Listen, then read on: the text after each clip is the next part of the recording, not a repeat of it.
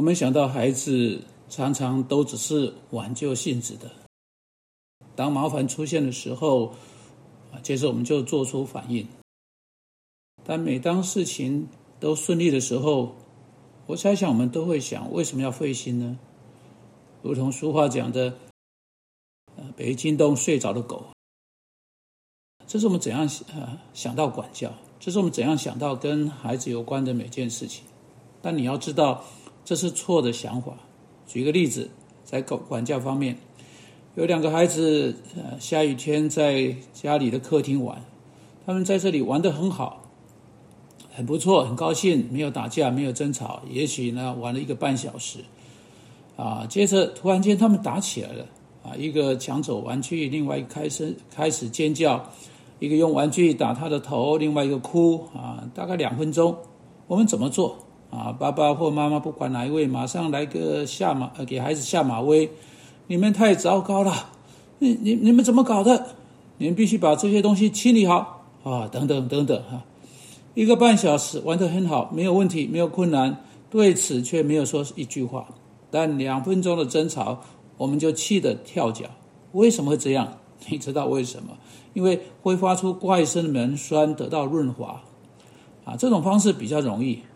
你可以等到你的车子什么零件发生故障之后才去检修啊，因为故障才使你注意到问题本身，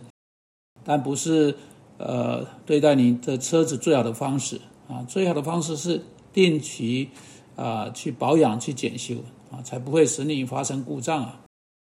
但我们作为罪人，采取容易容易的路径啊，在管教孩子时最容易的路径，当然是在孩子引起我们注意到问题时，我们才去处理。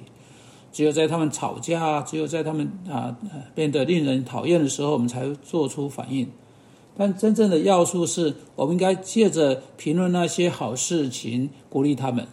如同我们时常会对不好的行为做出评论一样。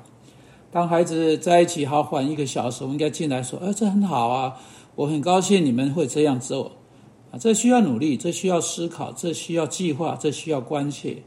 对有人哭泣做回应。不用太多思考，因为他们早已打扰到你了，啊，叫你注意到他们了，啊，这也适用于教导孩子如何以合乎圣经的方式，以上帝的方法解决问题，啊，你要知道啊，今天许多父母没有做任何事情去帮助他们的孩子解决问题，直到问题出现了，啊，但但在那个时候就太迟了，孩子需要在他们一生一开始，并且在问题啊本身出现之前。就被教导如何解决问题，他们需要被教导如何从上帝话去解决这些问题。因此，这就是我今天要来谈的。我们在教会、在家中啊，在各个地方啊，在正式或啊非正式的机会，都应该要这样做。有些地方甚至要以课程来教导啊，在教会啊，在呃青少年团契、青年团契哈，都应该有课程。还有非正式的情况。我们在路边跟我们孩子一起走路，啊，然后每一天跟他们住在一起的时候，我们要做机会教育，啊，在这两种情况中，我们需要在孩子早年就教导他们如何来到圣经，并在经文中找到他们问题的答案，啊，这是孩子基督徒孩子在基督徒家庭中所需要的，远超过别的一切。反过来，我们花时间教孩子去到圣经，啊，找到。啊，这个啊，这圣经的内容啊，我们是去帮助他们说啊，做啊，回答圣经的问题啊。当然，回答圣经问题是好的啦，好，我不是反对哈。但如果我们教导孩子的全部就只是为了使用圣经啊，考考他们啊啊圣经内容的话，我们就是教导他们错误地使用圣经的。圣经并不只是为了提供事实。而是为了应用到我们每一天生活来提供事实。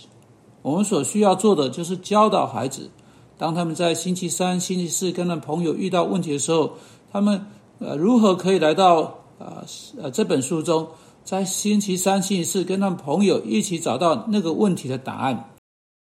但今天这样的事情很少，在很少很少地方被教导了，不管在家中、在教会中。或在团契中，或在别的地方，事实上很少成年人啊啊，基督徒大人知道如何以啊很实用的方式来使用圣经。因此，我要鼓励你们，接着实际上在你自己家中学会如何去做这件事情啊，或者请你的牧师开一门课教导你们，来学会如何以实用的方式使用圣经，以找到问题的答案。我鼓励你跟青少年团契辅导，或者或者是教会同工谈一谈，啊，你试着使你的教会在各个方面来教导你的孩子或其他孩子如何以实用的方式来使用圣经。我能想到会比这件事情更加重要的只有极少数的事情，所以当你在礼拜二啊、礼拜三或礼拜五遇到问题的时候，你知道你如何啊去到圣经，然后要怎么做。首先，孩子需要学会要去到哪里，要翻到圣经的哪个地方，他需要被教导这一点，他需要被教导圣经是怎样一本书。然后，当他转到圣经去求助的时候，他需要知道如何在这本书的哪段经文中找到这类问题的答案，以如何使用经文汇编啊，去找到相关的经文。然后啊，接着他需要知道如何明白经文，他需要知道如何以很具体的方式。把圣经应用到他特定的情况中，使得这本书啊，不是成为某种很不实用的书，而是反过来是成为一本为着日常生活很实用的书。这正是圣经的意图啊！啊，这种这这种类的事情呢，是我们绝对需要一天又一天教导我们孩子的。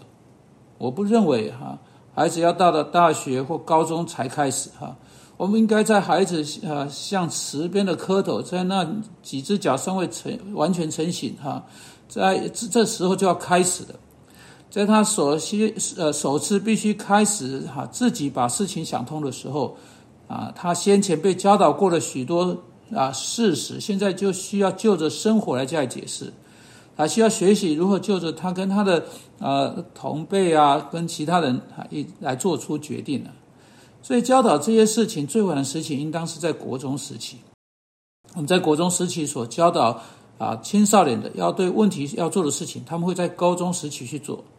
啊，到那时才开始那样的课程就太迟了。在我们社会当中，高中时期会比国中时期更难去做。因此，我们就要非常在意的是，是教导这些孩子在国中时期如何去到圣经，如何去为他们的问题找到啊啊答案啊，找到上帝的方法。啊，现在啊，我们必须在我们的自己的想法上面先弄清楚，圣经对我们的问题是有答案的。你知道我们在哥林多前书第十章十一节到第十三节被教导，尤尤其是第十三节啊，我们所遇见的问题啊，试探啊，困难，无非是人所常见的啊啊，这意味着我们的孩子必所必须面对的问题，并不会跟以色列人或哥林多人所必须面对的问题不同。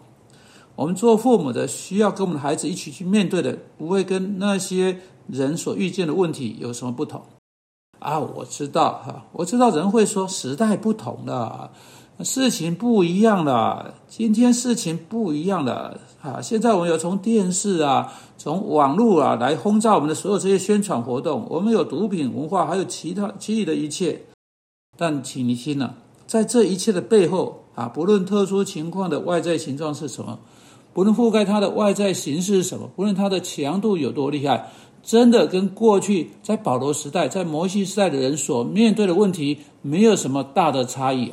这就是保罗在说的啊。摩西所写的这些话是作为我们这末世的人的见解。换言之，人一直是一样的，因为他们一直是罪人，他们一直需要救主。上帝对他们所有的罪有相同的答案。问题可能有着有有有着不同的形形式形状，但在它的下面的基本问题都是一样的，因此基本的答案，上帝的话也会是一样的。我们会在接下来的广播当中更多谈到这一点。你如何具体的事先预防性的在问题出现之前帮助你的孩子？因此，请记得在接下来几次广广播中要进来收听。主啊，求你帮助我们。要关切以上帝的方法预防性的训练我们的孩子，阿门。